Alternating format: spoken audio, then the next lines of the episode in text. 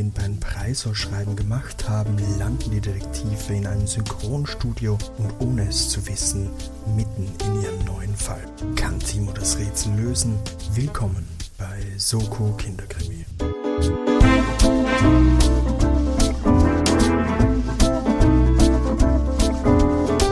Hallo und herzlich willkommen bei Soko Kinderkrimi, dem Jugendbuch, Jugendkrimi, Kinderkrimi, Kinderbuch, Mystery Podcast mit Bildungsauftrag. Mein Name ist Timo und ich darf euch wieder mal herzlich begrüßen hier bei diesem Audioformat, das euch gruseln und rätseln lässt, manchmal mit Gänsehaut, manchmal lachend und dafür bin ich teilweise verantwortlich, aber vor allem natürlich mein Partner, mein Partner in Crime, mein, ja, Genosse, mein Freund, mein, ha, geschafft, ähm, der Mann, der die Geschichten mitbringt und die euch auch so köstlich unterhalten. Hallo Sascha.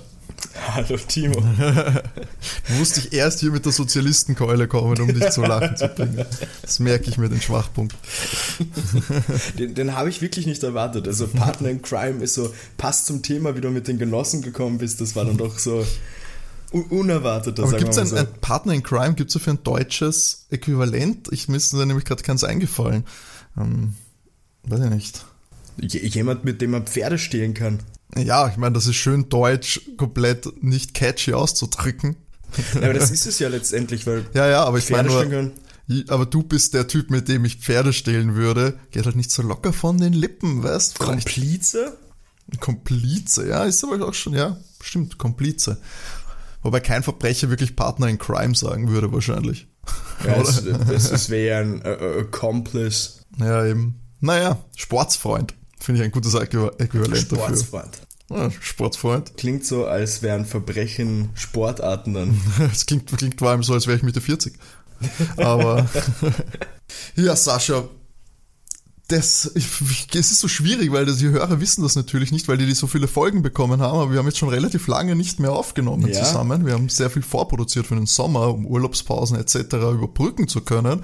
Und jetzt nehmen wir quasi nach einer äh, Aufnahmepause, einer Urlaubspause wieder auf. Deswegen fangen wir vielleicht etwas holprig an, weißt du? Man muss sich erst wieder einspielen, die Synergien müssen erst wieder fließen das kann eine Folge dauern und deswegen auch hier gleich Ausrede Nummer eins, warum ich vielleicht den Fall nicht lösen kann. Du hast eine super Ausrede. Vielleicht rede ich auch einen kompletten Blödsinn und erzähle dir eine ganz andere Geschichte, als ich sie eigentlich aufgeschrieben habe. Schauen wir mal, was bei dem Ganzen ja. rauskommt. Also der Punkt ist, das weiß ich nicht. Also ja, ja, aber ich bin dann derjenige, der die bösen E-Mails bekommt. Wir haben noch, noch nie haben wir auch nur eine böse E-Mail Nein, das bekommen. stimmt tatsächlich. Das ist noch nie vorkommen. Na, Sascha, erzähl mal kurz, auch für mich und die Zuhörer in diesem Fall jetzt, äh, um was es denn geht. Die Vorstellung, dass du vergessen hast, um was es geht, finde ich nett, muss ich ganz ehrlich sagen. So, was mache ich eigentlich mit einem Sascha da Nein, ganz einfach beantwortet. Wie alle zwei Wochen äh, erzähle ich dir den Inhalt eines Kinder- bzw. Jugendkrimis und deine Aufgabe ist es zu erraten, wer denn die ÜbeltäterInnen sind, bzw. was denn da gespielt wird. Wir zählen dabei auch die Punkte. Derzeit steht es 3 zu 5. Die Kinderdetektive sind also vorne, aber alles noch drin. Das hatten wir ja schon mal. Das ich wollte gerade sagen, hatten wir schon. Wie du ja schon mal gesagt hast, ganz easy zum Aufholen ja eigentlich. Ja, ja. Das, das, das kriegen wir hin. Das, da müsst ihr euch keine Sorgen machen da draußen. Ich weiß, ihr drückt mir alle die Daumen. Und Sascha, Sascha nicht, das wissen wir auch. Treue ZuhörerInnen werden das wissen. Die, der versucht immer, mich zu untergraben, meinen Erfolg. Er gönnt nicht wie man Ach, ich wechsle immer von sagen Seite würde. zu Seite, je nach Tageslaune. Je nachdem, wer in Führung ist. So schaut es eh aus, Sascha. Ja, je nachdem, wer in Führung ist und du bist so ein Bandwagon-Fan, so ein, der immer auf den, auf den Zug aufspringt, der gerade am schnellsten ist. Ja, ja. Ja, schrecklich. Eine, eine Unart von mir sozusagen. Ach, gleich so, gleich so negative Vibes hier eigentlich. Das muss man eigentlich unterbinden. So, man muss da ja eigentlich gute Laune, äh, gut, nicht guten Beispiel, sondern mit guter Laune voran hey, ich verbreite hier nur gute Laune. Ja, good vibes only, würdest du sagen? Ja, Ich glaube, das ist ein Satz, den ich noch nie ernsthaft gesagt habe. Doch, doch, doch. Good vibes only ist, ist ein Lebensmotto, Oder wie ich das heute brauche ich gar nicht sagen. Das trage ich in mir, das strahle ich aus. Ah, das ist in deinem Herzen, ja, das stimmt. Wie ich heute in einem Buch gelesen habe, tanzen, solange die Musik spielt. Fand ich äh, eigentlich ein gutes, gutes Motto. Tanzen, solange die Musik Genau. spielt. Kann man auf sehr viel umdichten, wie man will. Ja, Tanzen so. Und man darf nie drüber nachdenken, quasi, Ja. weil dann, dann klappt es nicht so gut. Wie, wie wenn du einfach nur, man muss es einfach nur die Musik spüren. Im Moment leben sozusagen. Ja, das Leben spüren und dann tanzen so lang. So, meine Damen und Herren, damit haben wir unseren Bildungsauftrag erledigt. Willkommen Wir bei Lanz und Brecht. Ah, großartig. Okay, komm, Sascha, Ja. sag mir, was, was hast du mitgebracht? Nein, nein, ich, ich hatte, ich hatte, wir sind da super von weggekommen, weil wir haben schon über die bösen E-Mails geredet, die wir nicht bekommen Ah, haben. natürlich, Da die Überleitung gedacht, verkackt. Ja, Überleitung wurde, wurde zerstört. Egal, ich mache praktisch den Weg zurück dahin. Solltet ihr uns auch gerne mal schreiben wollen, weil ihr eine Wunschfolge habt, weil ihr uns sagen wollt, was ihr toll findet, was ihr nicht so toll findet, uns loben wollt, den Timo auslachen wollt, was auch immer. Uh, Nein, Scherz. Habt ihr zwei, Mö Nein, eigentlich drei Möglichkeiten, wie ich heute herausgefunden habe, weil von dem wusste ich nichts, dass das auch geht. Ihr könnt uns natürlich eine E-Mail schreiben, da erreicht ihr uns unter sokokinderkrimi.gmx.at oder ihr schreibt und folgt uns auf Instagram, da findet ihr uns unter soko-kinderkrimi und anscheinend kann man auch auf Spotify kommentieren. Ja, genau, wir haben so ein QA-Feature laufen. Da steht dann, glaube ich, immer, wenn man da nichts anderes einstellt, was ich vielleicht mal machen sollte, ähm, wie man diese Folge fand. Da haben wir auch eine, eine Einsendung bekommen für eine TKKG-Folge. Steht schon auf meiner Liste. Ausgezeichnet. Und da auch muss man sagen, TKKG wird tatsächlich mit den witzigsten Titeln, muss ich sagen. Ja, TKKG hat großartige Titel. Finde ich immer. Sollte dir mal langweilig sein, Timo, scroll einfach mal bei TKKG durch die Alben auf, auf Spotify durch. Da, das Ah, ist kann ich mich nicht nett. spoilern, sagst Nein, da kannst du dich nicht spoilern. Ist einfach teilweise nett. Du hörst es ja eh nicht, wie wir wissen. also von dem her. Und jeder weiß, ich mag Abendunterhaltung, die so teilweise nett ist. Der Timo mag es gar nicht, wenn man sagt, also, hey, ich habe hier was für dich, das einen großartigen Abend verspricht. Nein, da es war- soll ne? teilweise nett Zu, sein. groß, zu große Erwartungshaltung, Sascha. Ja, genau wie ja. bei diesem Podcast, den wir jetzt auch schon so aufbauen und die Erwartungshaltung, die Leute wollen schon wissen, oh mein Gott, schafft er es.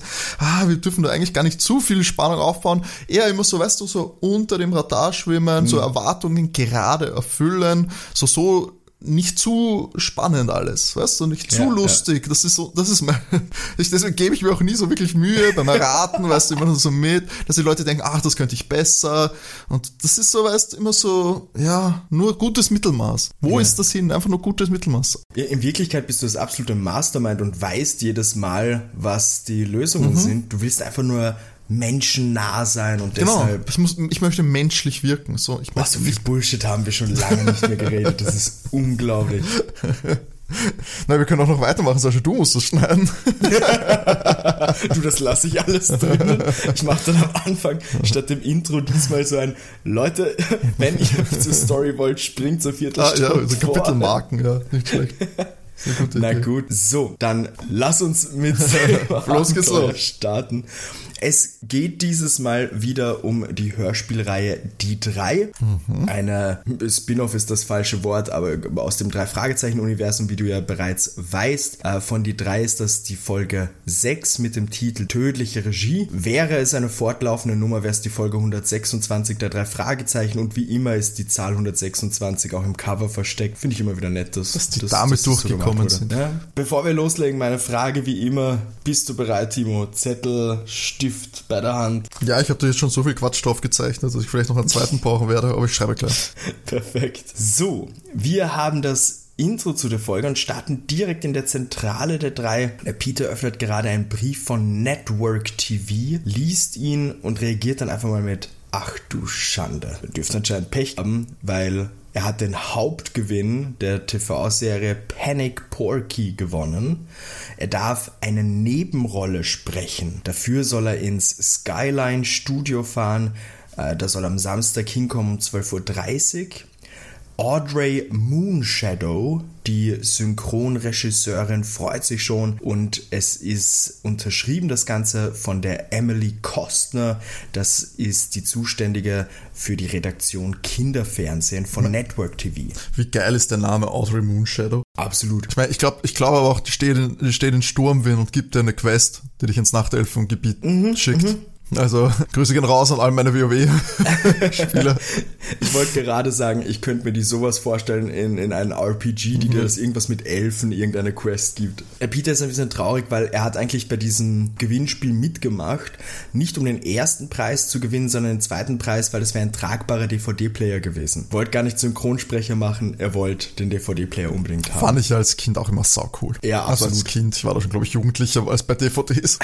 Ein Schulkollege von mir hat so einen tragbaren DVD-Player gehabt und das war großartig. Ich sag's dir, für so, für so Klassenfahrten mm. war das der Hammer. Das stimmt, mega. Ja. Naja, der äh, Jupe spricht dem Peter mal positiv zu und ist ein, ja, es wird bestimmt super werden. Und er und Bob begleiten den Peter natürlich und schauen ihn zu und unterstützen ihn. Wir erhalten hier noch die Info, dass Panic Porky ein pinkes Schweinchen aus einer Kinderserie ist, das freche Sprüche klopft. Das ist sowas interessiert Jupe natürlich gar nicht, das ist unter seinem Niveau, aber das wird bestimmt ganz lustig werden. Wir haben einen Cut zu besagten Samstag. Wir sind in LA, ähm, in der Nähe von Disneyland ist das Skyline äh, Studio. Ne, Moment, sagen Sie das wirklich? Ja, ja, das sagen Sie wirklich. Wow, interessant aber, oder? Kommen sonst eigentlich nicht echte, äh, zumindest Ne, Orte. Ja, Orte schon, aber so andere Marken, Disneyland. Ah, wobei, wir haben die Star Wars Premiere, von der äh, sie mal kommen. Also ah, okay, also kommt eh vor. Okay, okay, ich dachte, die ja, verwenden so dann so falsche, oh, das ist äh, Starfight. Na, also, ja, nein, nein, ähm, doch, es kommen ab und zu kommen echte ah, Sachen vor. Okay, okay, habe ich gar nicht am Schirm gehabt. Ja, sind pünktlich da, gehen rein in den zweiten Stock, wie laut Brief gewünscht. Und eine Dame spricht die Jungs dort ganz freundlich an und du musst jetzt wirklich so klischeehaft vorstellen, so übermotiviert, topfreundlich bis zum geht nimmer ähm, ob sie eben wegen des Preisausschreibens hier sind. Der Peter stellt sich vor, die Dame stellt sich jetzt vor, sie ist die Sandy Striker, die Cutterin. Ich finde allein, dass du als Cutterin Striker heißt, finde ich ganz witzig. Das ist ja übrigens eine starke Frauenrepräsentation bis jetzt, oder? Mhm.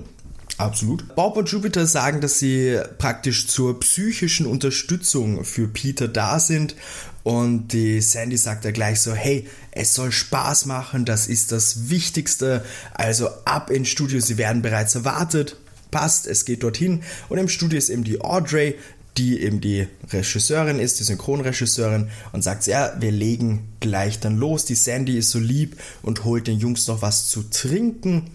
Und Audrey fragt hier, bevor die Sandy praktisch losgeht, um das zu holen, ob sie, die Sandy, morgen vielleicht früher kommen kann, worauf aber die Sandy erwähnt, morgen ist ja Dienstag, das ist ihr freier Tag, also es geht leider für sie nicht. Audrey ist so, ah, überhaupt kein Problem. Passt, sie soll die Sachen bitte holen. Sie informiert dabei die Jungs. Die Serie, jetzt gibt es ein bisschen Background-Info. Die Serie ist aus der Tschechoslowakei. Dort hat sie nicht gut funktioniert. Ähm, die Übersetzung wurde praktisch überarbeitet und hier in den USA hat die Serie super Quoten. Peter hat praktisch drei Takes und spricht den Nachbarjungen Jack, der Porky babysitten soll. Sie erklärt dann ein bisschen, wie Aufnahmen funktionieren und Alan Maxwell wird Peter unterstützen. Das ist die Dame, die Panic Porky, das Schweinchen, spricht. Entschuldigung, nochmal den Namen, wie heißt sie? Alan Maxwell. Max, Maxel? Ich hab's Maxel wirklich geschrieben, ja. Maxel. Und das, das ist die Sprecherin. Alles, genau, die spricht Panic Porky. Die kommt auch jetzt gerade hereinmarschiert. Die Audrey stellt die beiden vor. Auch da, es sind alle, also die Audrey, die Sandy, auch die Ellen jetzt stinkfreundlich. Die Audrey marschiert so in Mischpult. Die Ellen ähm, erklärt dann noch ein bisschen mehr. Sie sind jetzt praktisch in dieser Kabine drin, wo die Aufnahmen sind. Äh, Jupe und Bob sind draußen und beobachten das Ganze. Die Sandy kommt rein mit den Getränken. Es gibt mal Dosen-Cola. Das mag anscheinend die Ellen sehr gerne und der ähm, Peter freut sich natürlich auch darüber. Der trinkt eigentlich auch ganz gerne Cola. Und anscheinend hat ein Bote noch was für Ellen abgegeben. Das gibt es hier auch. Die Ellen öffnet das Paket, da sind Pralinen drin und anscheinend ein Schreiben von einem Fan, der sich bedankt. Es dürfte mit Benny Clifton unterschrieben sein. Er verfolgt die Serie, ähm, lobt sie generell, also eine super nette Nachricht und schreibt auch drinnen in diesem, in diesem kurzen Brief, dass er von ihrer Homepage erfahren hat, dass sie diese Leckereien, also diese Pralinen, sehr gerne mag. Das steht eben auf der Homepage anscheinend von ihr. Die Ellen so auf der Amazon Wishlist. genau. Die Ellen nimmt sich an Pralinen und mampft die so rein. Audrey fängt gerade ein bisschen Stress an mit, Leute, wir müssen loslegen. Und jetzt gehen Peter und Ellen an das Pult an der Stelle erklärt die Ellen jetzt noch, was sie sagen sollen, äh, wo das praktisch im Skript, das vor ihnen liegt, steht, wie man das sprechen könnte. Ähm, also wird das mal kurz so durchdiskutiert, auch mit ein paar Acting Choices. Ähm, und es, sie sehen einen Monitor praktisch vor sich, wo eben der Film abläuft und sie sprechen dazu. Hier als Info nur, dass du dir das vorstellen kannst, die Ellen, die Panic Porky spricht, macht hier so eine richtig hohe, nervige Stimme. Mhm. Also so wirklich so eine quietsche Stimme. Es ist unglaublich nervig. Und der Peter passt sich da ein bisschen an, auch mit Energie und so weiter. Audrey gibt eben über Lautsprecher Regieanweisungen noch. Es gibt zwar ein paar kleine Hopperl, aber insgesamt verläuft das wirklich gut. Glaubst du, könntest du das? Keine Ahnung. Also, äh, ich meine, ich stelle es mir oft nicht, also ich habe Respekt vor dem Craft, ich weiß, dass da sicher Absolut. viel dahinter steckt, dass du das auch nur mit der Stimme eben so, so rüberbringst und natürlich davon abgesehen, dass du so eine schöne Stimme, muss man sagen, ja auch haben musst. Ich meine, da gibt es ja wirklich absurde Menschen, wo du siehst, die, die siehst du reden und es ist so, okay, das ähm, kann das aus diesen Menschen rauskommen, so perfekt für, für Film und und Fernsehen oder was auch immer, Voll. so eine richtige Medienstimme. Ja, ja. Und dann Radiogesichter. ja, ich finde ich es da immer auch faszinierend, wenn so Leute mehrere äh, Synchronstimmen haben und die aber unglaublich verschieden sind auch. Oh ja, stimmt. Also wo du die eine eben eine Stimme hast, äh, bestes Beispiel Animes. Da haben ja oft Leute sehr viele Rollen, die sie spielen und der eine ist irgendwie ein schreiender Pirat, der andere hat eher eine bisschen tiefere, mhm. ernste Stimme. Ähm, und dann sind sie noch irgendwie, ich hau jetzt irgendwas raus, Synchronsprecher von Vin Diesel. Ja, ja, ähm, voll. Also, weißt solche, solche Kombis, sowas finde ich halt super faszinierend immer wieder. Und auch bei den Simpsons, wo es ja, ich glaube, da gibt es für die ganzen Nebencharaktere, da gab es Leute, die ja, weiß ich nicht, zehn Leute, also zehn mhm. Figuren gesprochen, ja. die alle komplett verschieden sind, ja, ja. männlich und weiblich. Mhm. Ähm, komplett verrückt. Also ich glaube, äh, ich, ich dachte ja früher, und wir reden jetzt wirklich von Sascha als Kind, ich dachte immer, das ist ein super easy Job, weil die reden ja einfach. Ja, voll. Also nach dem Motto, da musst du nichts können, du redest ja nur. Äh, aber alleine, dass du halt ja wirklich rein über die Stimme, Emotionen und Co. als dieser Charakter rüberbringst. Mhm. Äh, und dann eben viel, eben wie du, wie du sagst, einfach voll viele verschiedene Charaktere sprichst, die sich ja nicht unbedingt ähnlich klingen sollen. Also die Leute sollen sich ja nicht denken, hey, das ist der gleiche Dude, der da schon wieder spricht. Ja, weil da so viel Charakter ja mitschwingt bei der Stimme. Mhm, das, das macht ja so viel aus, wie du die Person einschätzt. Das ist eine tiefe voll. Stimme, eine, eine mhm. helle oder irgendwelche auch Quirks in der Stimme oder so. Ja. Also Umgekehrt, cool. glaube ich, gibt es aber doch ein paar Sprecher, würde ich behaupten, die auch wegen ihrer Stimme, wie sie halt ist, gebucht werden. Oh ja, da bin ich mir sicher. Also wo es nicht darum geht, dass die sich groß verstellen, sondern einfach, hey, das ist deine Stimme, ähm, sprich ja, ja, Bürgermeister und fertig. Ich auch sehr, ja. ja, vor allem sind ja dann auch viele, die so halt dann so vielleicht so Werbesachen äh, aufsprechen oder so halt eben der Narrator quasi auch so ein bisschen äh, sind. Das ist schon cool, stell dir du hast nur so eine Stimme und das ist eigentlich schon ein ganzes Kapital. Also, na klar, du musst ja, dann auch so betonen, Sprachtraining und so, das sind mhm. ja schon wichtige Sachen dann auch noch. Ah ja, ich, ich stelle es mir unglaublich spannend vor. Also ich muss sagen, ich würde ich würd tatsächlich gerne mal in so einem professionellen äh, Hörsp äh, Hörspielstudio oder Synchronstudio, ich würde das gerne echt mal live erleben, wie sowas abläuft. Also ich, ich weiß, wie es theoretisch abläuft, mhm. aber ich, ich würde das schon mal witzig finden. Und wir, wir haben da, glaube ich, eh mal darüber geredet. Ich würde grundsätzlich so eine Sprecherausbildung ja auch unglaublich ja, spannend super finden. Cool, ja. Äh, ist halt schweineteuer. Also, wenn da so eine, so eine volle Ausbildung machst, das kostet schon ein Batzen Geld. Ja, auf jeden Fall. Deswegen ist das hier alles so amateurhaft. Und ja. Dafür lassen, ja, das, deswegen überlassen wir das der Ellen Maxwell. Die drei Takes werden gemacht, äh, beziehungsweise es sind anscheinend drei Szenen.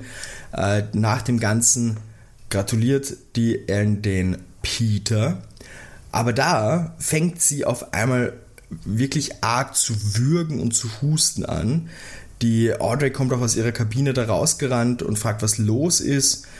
Äh, die Ellen stürmt aufs Klo. Es klingt, man hört wirklich nur Geräusche. Es klingt, als würde sie sich übergeben und würgt eben extrem weiter. Und die anderen kommen nach und als praktisch alle jetzt da sind, sagt sie so, nein, es, es, es ist okay, es ist okay. Äh, sie, sie fährt ins Krankenhaus, weil, buff, es geht ihr nicht sonderlich gut. Und schnauzt fast die Audrey so ein bisschen an, dass, dass wenn sie wirklich helfen will, soll sie ein Taxi rufen. Macht sie auch. Und sie holen die Pralinen und die Handtasche von Ellen und die Ellen sagt selbst, dass sie die Pralinen eben mitnehmen will ins Krankenhaus, damit die untersucht werden. Äh, wollte auch der Jupiter tatsächlich gerade vorschlagen, aber der ist ihm äh, vorgekommen. Und da wird auch gesagt, dass das Taxi gleich mal da ist. Sie sind jetzt im Lift am Weg ins Erdgeschoss. Die Ellen hängt ziemlich blass da. Die drei Detektive fahren natürlich mit ihr runter. Der Jupe fragt auch, ob sie sie begleiten sollen. Sie meint aber, nein, das, das geht, sie packt das schon. Schaut dann noch nach, ob sie genug Geld fürs Taxi hat und steigt dann alleine ein und fährt mit dem Taxi zum Krankenhaus. Die drei Detektive stehen am Straßenrand und der Jupiter, der den Bob hier verschnupfter Bär nennt, was ich ganz witzig fand. Mhm, ich habe dann süß. an der Stelle tatsächlich zurückgespult und habe mir so gedacht, ich finde jetzt nicht, dass Bob verschnupft klingt oder so, aber ne? Mhm. Ähm, es, es gibt später noch Stellen, wo er tatsächlich verschnupft dazwischen klingt, aber an dem Punkt war es kurz so ein, was ist da jetzt los? Ah naja, ähm, es wird gemeint so, ja, es, es ist komisch gewesen, die ganze Situation. Und da sehen Sie, am Boden liegt eine Kassette, auf der A. Äh, Moonshadow draufsteht. Diese Kassette dürfte Ellen aus der Tasche gefallen sein, als sie das Geld gesucht hat. Und sie nehmen die Kassette und denken sich, gut, sie ähm, wollen sie heute nicht weiter stören, sie werden es ihr morgen zurückgeben. Wir haben einen Cut in die Zentrale der drei. Jupe spielt so mit dieser Kassette rum und meint, dass irgendwas in dem Studio nicht stimmt. Er meint, dass die Stimmung zwischen den drei Frauen angespannt war. Und Moment, welche drei? Sandy, Audrey und Ellen. Genau. Okay, also Emily war da jetzt.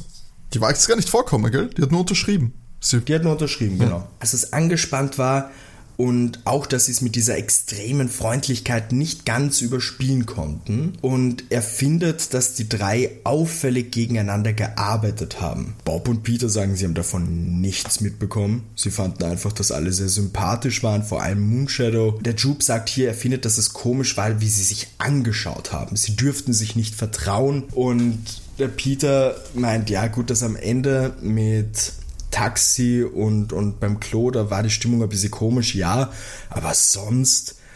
Und jetzt kommt mein absoluter Lieblingssatz. Jupe sagt so, ja, aber die Augen sind die Spiegel zur Seele. Aber da haben sie ja keinen Beweis, dass da irgendwie was äh, komisch war. Sie müssten bei Ellen jetzt mal nachfragen wegen ihrer Gesundheit und eben, dass sie ja die Kassette gefunden haben, die sollten sie ihr zurückgeben. Aber es steht ja der Name von der Audrey drauf was ist, wenn die Kassette der Audrey gehört hm. und die Ellen die einfach gestohlen hat oder mitgehen hat lassen. Also das ist nicht ganz eindeutig. Vielleicht sollten sie halt einfach mal reinhören, um herauszufinden, wer der Besitzer ist. Ist ein gutes Argument, finde ich. Aber ja, solide. Man kann, es ist ganz, ist ganz gut. Die Staaten machen das eben auch und man hört die Stimme von Ellen, die sagt, ich muss mit dir reden, Audrey. Das Ganze wirkt auch wieder sehr freundlich von der Ellen. Die Audrey reagiert eher schroff darauf. Und die Ellen sagt hier, dass sie weiß, dass die Audrey irre viel Geld macht mit der Serie. Und die Ellen will etwas mehr Geld haben, da sie ja Panic Porky mit ihrer Stimme auch zum Erfolg gemacht hat. Die Audrey meint, dass sie an das auch schon gedacht hat und schlägt ihr eine Gehaltserhöhung von 25% vor. Es wird dann gesagt 6 Dollar auf 7,50 Dollar pro Take. Aber die Masche zieht bei Ellen nicht. Sie weiß, dass Audrey mit dem Merch und so weiter Millionen schaffelt. Und die Ellen praktisch nur Taschengeld bekommt. Es entsteht daraus ein recht wütendes Gespräch. Und die Audrey sagt darauf äh, relativ kalt, dass niemand Ellen dazu zwingt, bei der nächsten Staffel dabei zu sein. Worauf Ellen reagiert mit einem Du blöffst nur. Sie ist praktisch auf sie angewiesen wegen ihrer Stimme. Und damit auch die Audrey wieder sehr kalt. Das ist Selbstüberschätzung. Auch sie ist austauschbar. Die Ellen reagiert darauf mit, das wirst du nicht wagen. Audrey fragt, ob das eine Drohung ist. Und hier kommentiert dann ähm, Ellen, dass sie anscheinend weiß, dass die Audrey mit Mars Chaplin, das ist der Drehbuchautor, mehr als nur eine künstlerische Beziehung hat.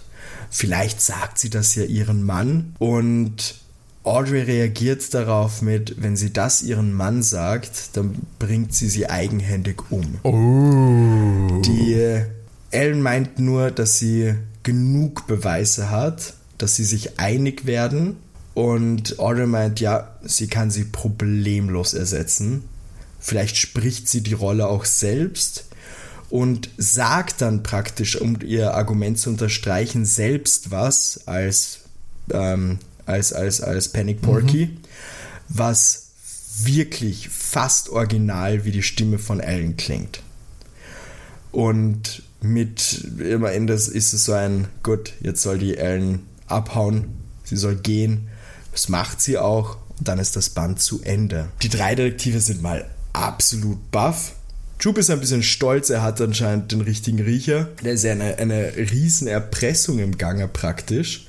Aber jetzt ja hier auch die, das, das große Problem, sagen wir mal so, sie können nicht ermitteln, weil sie haben ja keinen Auftraggeber. Also, mhm. was, was sollen sie machen? Die, das, das große Ding jetzt, ja, sie müssen den Eigentümer die Kassette zurückgeben, aber wer hat das aufgezeichnet? Hat es die, die Audrey aufgezeichnet? Hat es die Ellen aufgezeichnet? Und jetzt, Timo, hast du eine Antwort für mich? Ja. Nein. Oh, ich habe eine starke ähm, Vermutung. Okay, sag mal. Ich, ich nehme mal an, dass die Ellen aufgenommen hat, um es zu, äh, um es als Beweis, um als Beweis zu verwenden, dass die Audrey quasi die Affäre zugibt. Okay, also auch ein, ein eine gute Idee von dir. äh, Danke, Timo, dass du auch aufpasst. Nein, es ist. Ich will. Es geht ja noch weiter. Ja, ich ja es so netter Versuch, aber komplett falsch. Jupiter schlägt hier vor, dass natürlich die Sally Striker ja auch dafür verantwortlich sein könnte. Die rennt ja da auch im Gebäude rum. Und schlägt aber mal vor, da ja das, es, es am einfachsten auch ist, äh, das zu begründen, dass sie Ellen kontaktieren sollten einfach mal unter dem Vorwand so ein bisschen, wie es ihr geht und so. Und das können Sie am besten morgen Vormittag machen. Und genau zu diesem Punkt haben wir auch einen Cut hin. Sie rufen eben die Ellen an. Sie erinnert sich netterweise, wer die drei Jungs sind. Wir ziehen jetzt die Nummer ab mit, sie wollten fragen, wie es ihr geht. Sie sagt auch, es geht ihr ein bisschen besser. Und in dem Moment klingelt es aber bei der Ellen an der Tür. Ähm, und sie sagt so, ja, sie geht ganz schnell schauen, ähm, wer das ist. Sie dürfte auch irgendwas erwarten und dürft das Telefon ähm, hinlegen und man hört auf einmal jemanden mit der Stimme von Panic Porky kichern und Ellen, wie sie sagt, nein, lass mich, dann hört man die Panic Porky Stimme, Lachgas gefällig, das macht irrsinnig gute Laune und Ellen ruft auf einmal um Hilfe während, also es passiert gleichzeitig, während Penny Porky ähm, praktisch das mit diesem, mit diesem Lachgas eben sagt und dann weird schreien anfängt.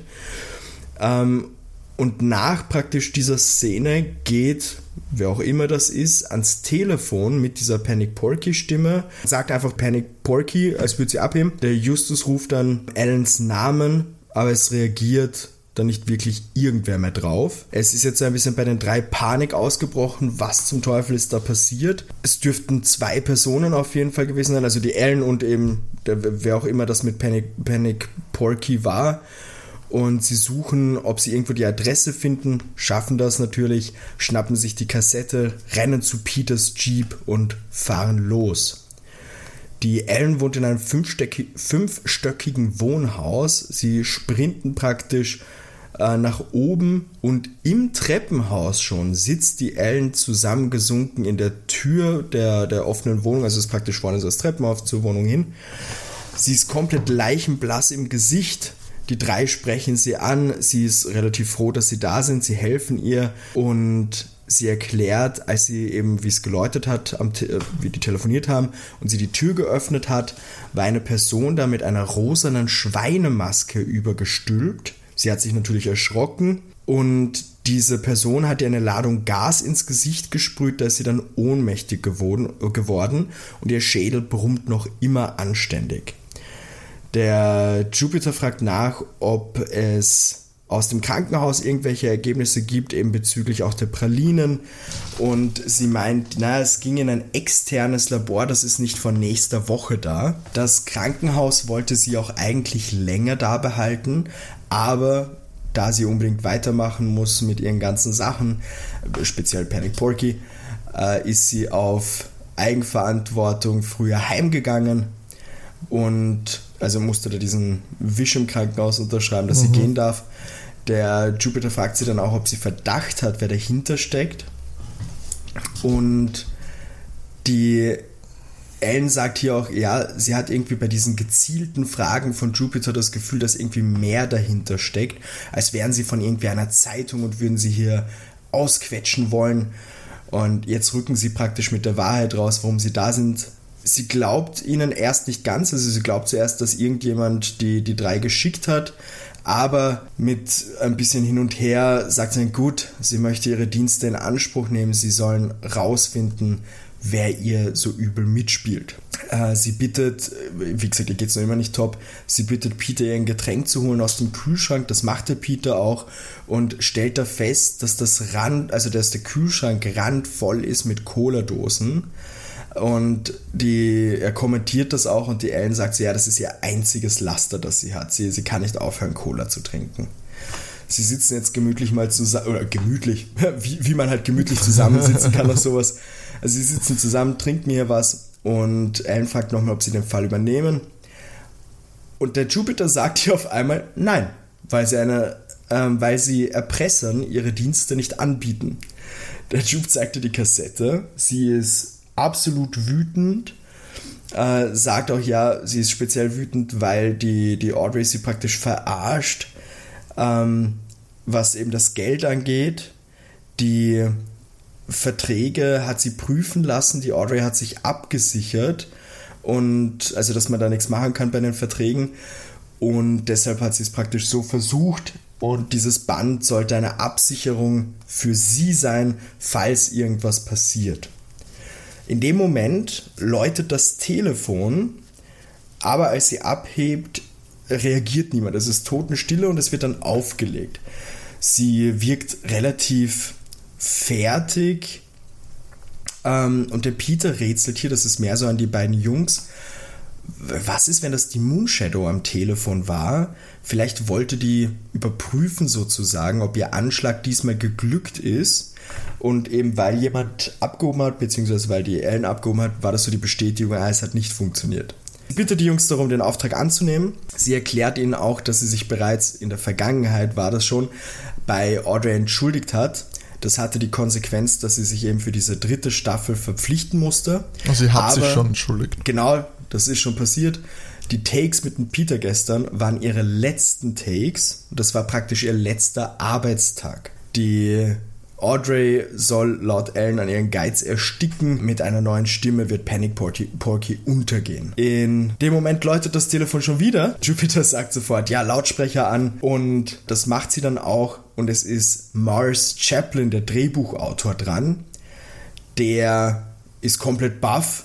Er hat eben erst erfahren von der Audrey, dass eben Alan Panic Porky geschmissen hat. Äh, sie sagt nur zu ihm, dass es persönliche Gründe hatte und erfährt jetzt praktisch, dass die Audrey schon einen Ersatz hat. Es gab nämlich ein Casting und eine Mandy Honeyball, die Audrey ist absolut begeistert von ihr, dürfte diese Rolle bekommen haben. Der Drehbuchautor, also Morris Chaplin, ähm, wird an sie denken, weil er fand sie auch immer ganz gut, wenn er mal eine passende Rolle hat, bedankt sich noch für die äh, Zusammenarbeit, verabschiedet sich und legt dann auf. Die Ellen sagt nach dem Telefonat zu den Jungs so, ja, er ist ein absoluter Heuchler. Äh, sie will, dass die drei Beweise finden, um Audrey zu überliefern. Sie hat auch schon ein Security-Team engagiert.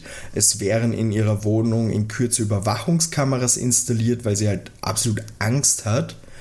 Und sie geht jetzt mal äh, zum, zum Drugstore, um Kopfwehtabletten zu kaufen. Der äh, Jupiter fragt noch, um praktisch auf das Telefonat von früher, was äh, die Ellen mit den Jupiter hatte, zurückzukommen, ob dieses, äh, ob diese Stimme, die sie da gehört haben, die Originalstimme von Panic Porky war. Und die Ellen sagt, ja, also es war eigentlich die, die Stimme so, wie sie die macht. Sie weiß nicht, wie das angestellt wurde, ähm, aber eben ihr Kopf bringt sie halbert um, sie muss jetzt los, ist auch ziemlich grumpy deswegen. Sie gehen also ein Stück los und da sehen sie ein Auto auf der Straße, das so langsam auf sie zufährt, immer schneller wird, immer schneller wird und sehen da auch, dass die Fahrerin eine Panic Porky Schweinemaske aufhat. Das Auto wird immer schneller, sie müssen alle auf die Seite springen, wollen natürlich sich umdrehen, um nachzuschauen, was für ein Kennzeichen drauf ist, aber das Kennzeichen ist abgeklebt.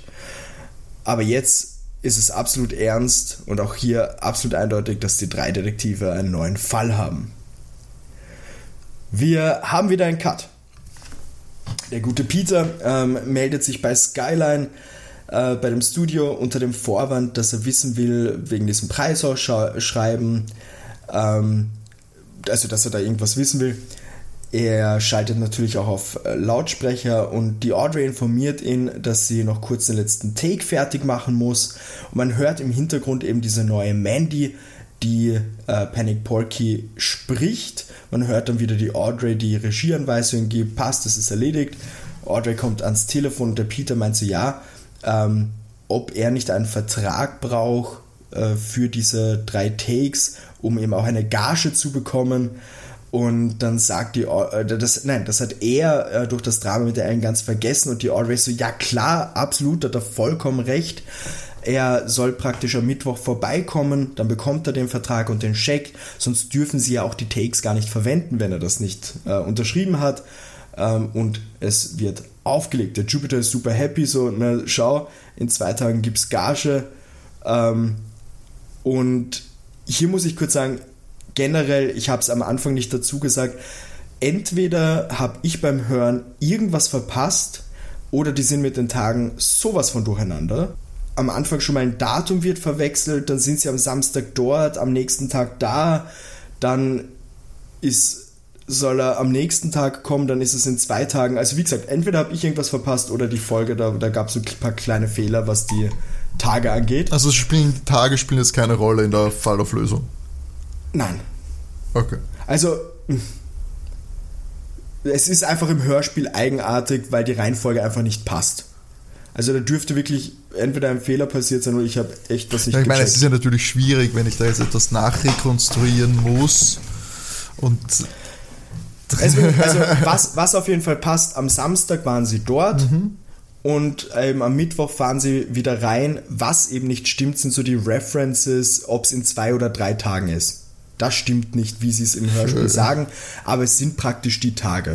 Welcher also, Tag war jetzt, also welcher Tag war das jetzt, wo sie bei der Erin war? Äh, naja, wenn man nach der Reihenfolge geht, müsste das ein Dienstag gewesen sein. Und deswegen passt das aber nicht ganz, mhm. wenn sie in zwei Tagen dort sein sollen und das ein Mittwoch ist. Okay, okay. Verstehe. Verstehe. Äh, ja.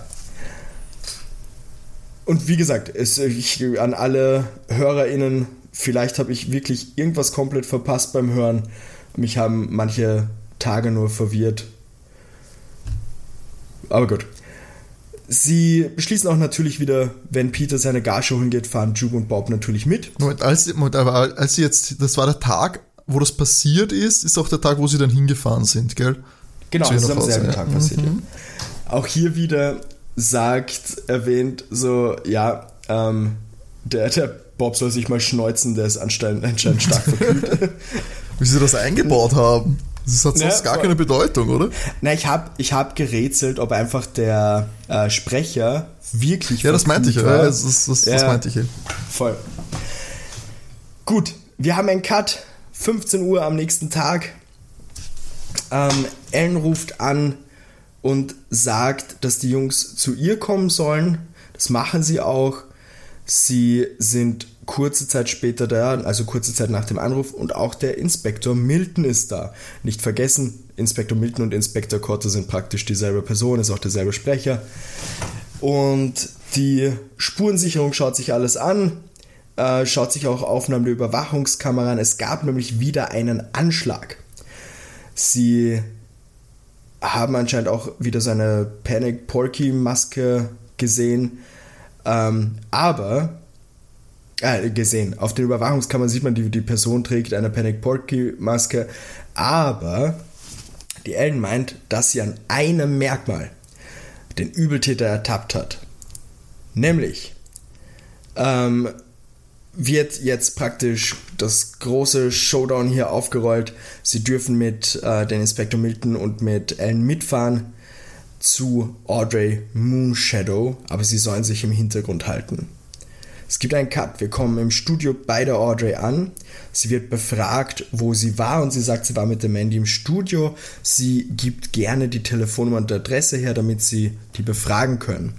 Der Fairfax, das ist der Gehilfe von Milton, soll mit ihr Kontakt aufnehmen und die Audrey will jetzt wissen, was hier vor sich geht. Es wird hier betont, dass die gute Audrey über den Fußknöchel einen Stern tätowiert hat. Der Inspektor Milton zeigt jetzt die Fotos her von der Überwachungskamera und also diese Fotos von der Überwachungskamera von Ellen, obviously. Es wird dann noch gesagt, dass die Ellen laut Analyse mit Toxiot, einem Nervengift, das tödlich sein kann, angegriffen wurde. Und die Person, die das gemacht hat, hat eben ebenfalls dieselbe Tätowierung, die auch die Audrey hat. Dieselbe Die Audrey- oder die gleiche. Dum, dum, dum. Mein Hirn macht schon wieder, was war nochmal was? Jedes Mal vergesse ich das.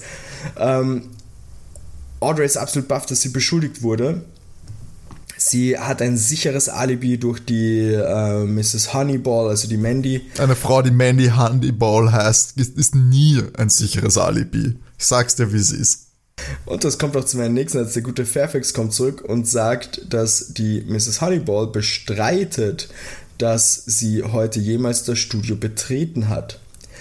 Die äh, Milton nimmt die Audrey fest, die Audrey streitet weiter alles ab, aber sie wird mal abgeführt. Und Timo, es ist soweit. Was wird hier gespielt? Und die wichtigste Frage natürlich, wer sind slash ist die ÜbeltäterInnen? Singular, Plural, männlich, weiblich, wie immer. Alles möglich. Naja, Singular Plural ist immer so eine Sache. Ich weiß eine und ich habe eine starke Vermutung, also ich habe weiß gar nichts.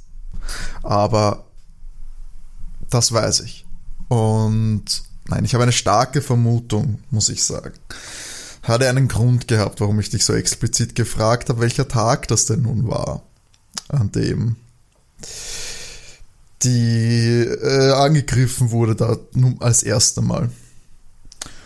Und das ist ja zufälligerweise der freie Tag von Sandy Striker gewesen. Mhm. Das finde ich schon genug, um sie zu verdächtigen. Punkt. Alright. Punkt. Also, ein Tattoo kann man sich aufmalen. Die Stimme, schau, ich habe auch überlegt, Audrey, okay, sie hat diese Stimme vorgeführt auf diesem Tape. Aber für eine Cutterin ist es natürlich nicht schwierig, sich da Sachen rauszucutten aus drei Staffeln Porky Spice. Dann kannst du auch Panic Porky, nicht Spicy Porky. Ähm, Porky Spice klang nach das- einem neuen Spice ja, das klingt nach meiner Bestellung nachher beim Chinesen. Ähm, das kann man zusammencutten und dann abspielen. Ist ja kein Hexenwerk in der heutigen Welt. Natürlich, alles spricht für Audrey, aber ganz ehrlich, das ist ja, kommt mir quatschig vor, einfach jetzt zu sagen, genau so wie es beschrieben wurde, ist es abgelaufen. Ich meine, das wäre ein Tiefpunkt für diesen Podcast, muss ich sagen, wenn das der Fall wäre. Dass man mich so aufs Glatteis führt, ähm, kann ich nicht akzeptieren, falls es der Fall ist. Ähm, es könnte natürlich sein, dass da noch wer die Finger im Spiel hat. Ich meine, Mars Chaplin, vielleicht hat der eine Affäre mit Sandy Striker oder Sandy Striker ist in Mars Chaplin verliebt, will Audrey hinter Gittern, um dann aufzusteigen, quasi. Ähm, wobei Mandy Honeyball eher nach einem Homewrecker-Namen klingt, aber hey. Ähm, ich finde allgemein die Namen in dieser Folge gut, sind großartig, ausgezeichnet. Oder? Ich finde auch Mars Chaplin. Ja, Mars Chaplin, Audrey Moonshadow und Sandy Striker, hallo. Ähm, ja, ich, das Motiv schwierig ich würde vielleicht, ja, dieser Love, ich würde auch so einen Love Triangle reingeben, aber das ist, mhm. ich hoffe, das kreidest du mir nicht an, wenn das falsch ist, aber Sandy Striker trotzdem die Übeltäterin war. Okay, Sandy Striker und ich schreibe es mal als Love Triangle hin. Okay, dann loggen wir das so ein. Wir haben nach der, oh, ich, ich gehe wie immer chronologisch vor. Ich habe noch eine klitzekleine, die, die trägt nicht zum ah, Punkt ah, bei. Entschuldigung, aber ich, eine, ich wollte noch kurz eine zweite Theorie, nur damit das draußen ist ja. dass das natürlich alles einfach gestellt war. Also, dass sie das alles gemacht hat. Ähm, sie kann sich auch dieses Tattoo aufmalen und mit einer Maske rumlaufen mhm. und äh, dann ans Telefon. Aber es war gleichzeitig, da muss ich äh, gleichzeitig ja die Stimmen, das hat mich dann ein bisschen abgehalten davon. Ja gut, wenn du jetzt eine zweite Theorie hast, ist die Frage, was logge ich ein, Timo? Das hast du schon eingeloggt. Okay. So, die drei Detektive äh, haben sich natürlich, weil sie ja weiter nachforschen wollen, äh, aus dem Telefonbuch die Adresse von Mandy Honeyball geholt und haben sich auf den Weg zu ihr gemacht. Die dürft, es wird als beschrieben als Bungalow, es dürfte einfach ein kleines Haus sein, obviously. Äh, läuten an, es öffnet niemand. Und in dem Moment, bevor Peter irgendwie was weitermachen kann, sagt der Bob so, ja, äh, da beim Wohnzimmer ist das Fenster offen. Ähm, es ist niemand auf der Straße, also huschen wir doch schnell rein. Sie sind drinnen und rufen mal laut nach der Mandy Honeyball. Es reagiert niemand. Und Bob und Peter meinen so zu Jupe, was machen wir eigentlich hier? Was ich mal eine echt geile Aktion finde. Da sieht man, wie org die befreundet sind, dass die literally in ein Haus einsteigen, ohne wirklich zu wissen, was, was Jupiter von ihnen will. Ja, vor allem, sie haben einfach gar kein Konzept mehr für richtig und falsch. ja, voll. Ja, Jupe meint, es ist ganz einfach. Bei dem Telefonat mit Audrey Moonshadow wo Peter angerufen hat, um herauszufinden, was mit dem Vertrag ist. Da haben sie ja die Mandy im Hintergrund gehört. Und diese Stimme haben sie schon mal gehört. Ebenfalls durch das Telefon, aber eben beim Angriff auf Alan.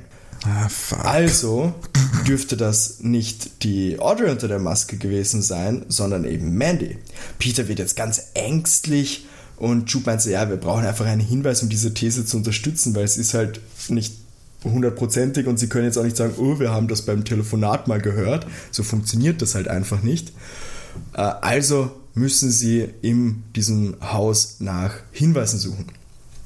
Bob geht ins Schlafzimmer, sie teilen sich halt auf grundsätzlich mal und Bob findet im Schlafzimmer ein Fotohandy und Bob ruft Jupiter ganz Nur aufgeregt. in LA, was? Nur ja, in Hollywood. Nur in LA. Ähm, ruft äh, Jupiter ganz aufgeregt, die Fotos meint er sind interessant. Meint, und Jupe meint hier so, ja, das gibt's doch nicht. Die Fotos, die sie finden, sind von einem, es wird hier jetzt gesagt, von einem Stern, einem Weihnachtsstern. Und es sind anscheinend Fotos von Audrey Moonshadow im Studio, wo man das Tattoo praktisch sehr gut sehen kann. Aber jetzt kommt für Bob und Jupe auch ein komisches Gefühl dazu. So der Peter war vorher ängstlich und das Wohnzimmerfenster ist offen. Das Handy ist im Schlafzimmer. Das würde doch bedeuten, und da hören wir auch gleich die andere Stimme, als sie das besprechen. Die sagt dann, bin auch ich noch im Haus und Mandy steht auf einmal da. Und sie sagt dann auch so ein, ja, sie ist doch nicht dämlich außer Haus zu gehen, ohne das Fenster zu schließen. Und sie ruft jetzt die Polizei, das ist ja eine Frechheit, dass die hier einsteigen. Das Jugendgefängnis wird sich freuen. Und der Jupiter sagt dann, da wird die Polizei sie aber auch mitnehmen. Und in dem Moment kommt jemand in das Haus und ruft, ich bin wieder da, Liebling. Und sie God ruft zurück, ich, ich bin im Büro, Schatz. Und die Person kommt dann rein und sagt, Mausi, ich habe eine tolle und hört aber dann auf zu reden, als sie die Jungs sieht. Und jetzt Zwischenfrage, Timo, wer, wer, wer glaubst du, dass da reingekommen ist? Mars Chaplin, der einzige Mann oder Benny Clifton? Nein, Bob ist ziemlich bacht. Die Ellen ist reingekommen. Gott im Himmel ist das alles dumm. der, ähm, es wird aber so, ne? Da hat sich der Jupe wohl ziemlich getäuscht. Die Ellen wollte sie anscheinend nie zur Aufklärung nutzen, sondern eigentlich nur ähm, praktisch sie als Zeugen für die unter Anführungszeichen Mordanschläge, damit sie die Regisseurin hinter äh, Gitter bringen können. Und Jupiter sagt jetzt auch, ja, er glaubt, dass sie genau wusste, wer die Jungs sind, als die schon im Studio waren und hat praktisch so den Plan gestartet, erst mit den Pralinen. Sie hat alles Oscar-reif gespielt äh, und sie wusste praktisch auch mit der Kassette dann, dass sie den Köder geschluckt haben. Äh, Jupe rollt jetzt praktisch das Ganze auf. Ähm, und sagt auch so, ja, praktisch das mit dem Anschlag am Telefon, das war immer eben die, die Mandy dahinter. Und die Ellen sagt hier, ja, von diesem ewigen Monolog muss doch Jupe der Mund ausgetrocknet sein, ob, ob er da nichts, nichts trinken will. Und dann sagt er so, ja, gerne, gerne eine Cola und natürlich holt die Ellen eine Dose für die Jungs. Und der, als sie zurückkommt, will der Jupe die nehmen, wirft aber irgendwie aus Versehen eine Vase um. Mandy ist super sad wegen der Vase. Aber gut, Dosen werden geöffnet und es wird Cola getrunken. Jupiter setzt jetzt fort, rollt alles weiter auf. Mandy und Ellen, äh, Ellen stecken obviously unter einer Decke und konnten so praktisch die Audrey in den Knast bringen, weil an dem Dienstag, wo die Aufnahme war, ist die einzige Miterin, Mitarbeiterin, die sonst noch da ist, eben nicht da, weil ja Dienstag ist. Also konnte niemand Mandy sehen. Das, das heißt, es konnte niemand anders bestätigen, ob die Mandy da war oder nicht. Wäre eben unsere gute Frau Striker da gewesen, hätte sie sagen können, ja, Mandy war sehr wohl hier. Und für Jupiter war es klar, dass, sie, dass, dass die beiden unter einer Decke stehen, als er die, die Stimme praktisch gehört hat. Ähm, auch weil die Mandy fast geklungen hat wie das Original. Die dürften das anscheinend irgendwie eben zusammen geübt haben und so weiter. Ähm, bei diesem ganzen Gespräch ist der Bob dann auch sehr überrascht, dass die das alles so offen gestehen. Und da sagt die Ellen auf das Ganze ja, so, yep, jetzt gibt's eine letzte Sondervorstellung von Panic Porky in Doppelbesetzung für die Jungs. Und das ist die weirdeste Szene in, glaube ich, allen möglichen Hörspielen, die ich gehört habe. Die beiden fangen jetzt an, in der Stimme von Panic Porky zu sprechen, dass die äh, ganz böse Jungs sind und das hilflose Schwein ins Gefängnis stecken. Und die zwei sprechen sich auch gegenseitig immer mit Porky an und planen praktisch in dieser Stimme als Porky, was sie dann machen können und dann sagen sie ja so eben auch weiter in der, in der Porky-Stimme, dass sie auf die Mundstücke der Dosen geschmackloses Gift draufgetan haben.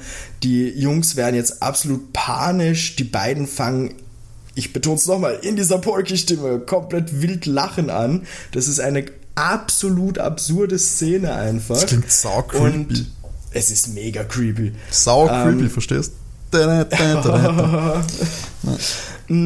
Und ja, sagen dann auch noch in dieser Stimme sein, ja, die drei werden gleich sterben und dann müssen sie nicht mehr ins Gefängnis.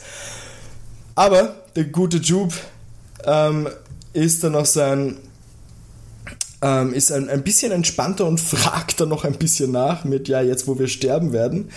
Ähm, wie das Ganze funktionieren hätte sollen, dass die Mandy eben auch die Nachfolge der Antritte sagt, die Ellen auch, dass sie sie eben so trainiert hat, dass sie die Stimme perfekt imitieren konnte. Die Audrey hatte praktisch keine andere Wahl, außer sie zu nehmen.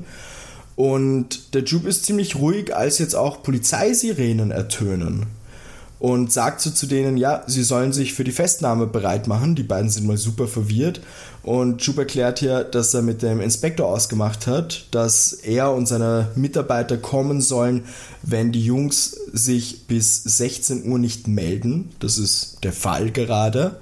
Und außerdem danke für die Cola. Jetzt haben sie hochgiftige Beweisstücke sozusagen. Der Jupe hat nämlich die Dosen ausgetauscht, als er die Vase umgeschmissen hat und hat eigene mitgebracht, weil er ist ja nicht blöd, wenn sie schon in der Nähe von einer Giftmischerin sind, dann wappnet er sich da natürlich. Die anderen beiden Detektive sind natürlich happy, dass sie nicht sterben müssen und sagen dann so ein, ja, die Moonshadow wird wohl bald entlassen, ähm, also müssen sie los, weil der Peter will sich noch die Gage abholen. Vielleicht kommt er aber auch so zu seinem tragbaren DVD-Player. Die drei lachen und es folgt das Outro ja. zu dieser Folge. Ja, süß. Ja, Timo. Ja, da wäre ich nie im Leben drauf kommen. Ich habe tatsächlich gedacht, dass du wegen der Stimme von der Mandy vielleicht hinkommen könntest eben. Na, die war so äh, neben Ich habe mich viel zu sehr beschäftigt, damit mich über den Namen lustig zu machen. Nie im Leben wäre ich da drauf gekommen. Dass die, was das sie genauso klingt wie sie, ähm, weiß ich nicht. Ich, auch die Audrey hat so klungen wie sie und weiß nicht. Das finde ich jetzt nicht so. Das war mir jetzt definitiv nicht genug. Und das Problem ist immer, wenn man sowas hört, Charaktere, die später noch dann auch dazukommen, habe ich dann immer automatisch so ein bisschen weniger im Visier, mhm, weil ich mir denke, äh, ja, auch komisch, äh, ist dann meistens doch einer, der am Anfang schon vorkommt. Für mich im klassischen ja, Detektiv-Business. Ja. Ähm, aber ja.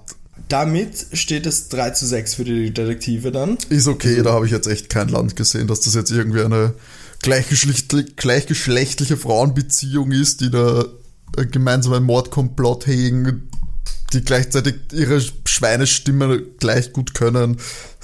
Ganz ehrlich. Da muss ich echt sagen, ich war einmal überrascht, weil ich kann mich und liebe ZuhörerInnen da draußen bitte korrigieren. Ich kann mich nicht erinnern, dass ich irgendwie ein anderes drei Fragezeichen oder eben die drei Abenteuer gehört habe, wo eben gleichgeschlechtliche Paare vorkommen muss ich ganz ehrlich ja. sagen.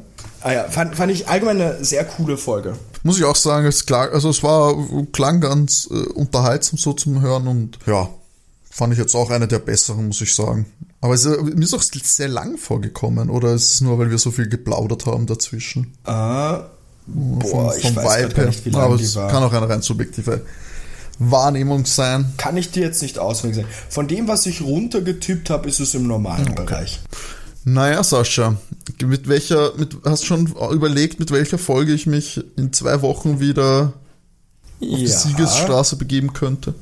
In zwei Wochen haben wir unsere Folge 60. Das mhm. heißt, die gibt es uns dann, wenn wir die Pause dazwischen wegrechnen, seit 120 Wochen sozusagen. Stimmt. Ähm, und da haben wir die fünf Freunde mit der Folge 141, also eine neuere Folge mit dem Titel Und das rätselhafte Spukhaus. Ah, das ist der klischeehafteste Kinderkrimi-Titel seit langem. Das rätselhafte Spukhaus. Hatten wir das nicht eins zu eins schon so? Ich kann was vorweg schicken, einfach weil ich es lustig finde. Ist ein Escape Room. Uh, Escape Room. Das ist sehr passend. Da haben sie sich gut an die an moderne Erfindungen herange. Ja, das. also ja. Sa, sa, wir besprechen das nochmal bei der Folge. Alles klar. Na dann, Sascha, würde ich sagen, schließen wir ab schicken wir euch, hoffentlich habt ihr es erraten und schicken euch mit einem guten Gefühl. Ähm, in was auch immer ihr jetzt tut, schlafen, aufräumen, weiß nicht. Schule ist wieder losgegangen. Also in diesem Sinne hören wir uns in zwei Wochen hoffentlich wieder. Bis dahin bleibt's brav, bleibt's gesund und bis zum nächsten Mal. Tschüss. Ciao.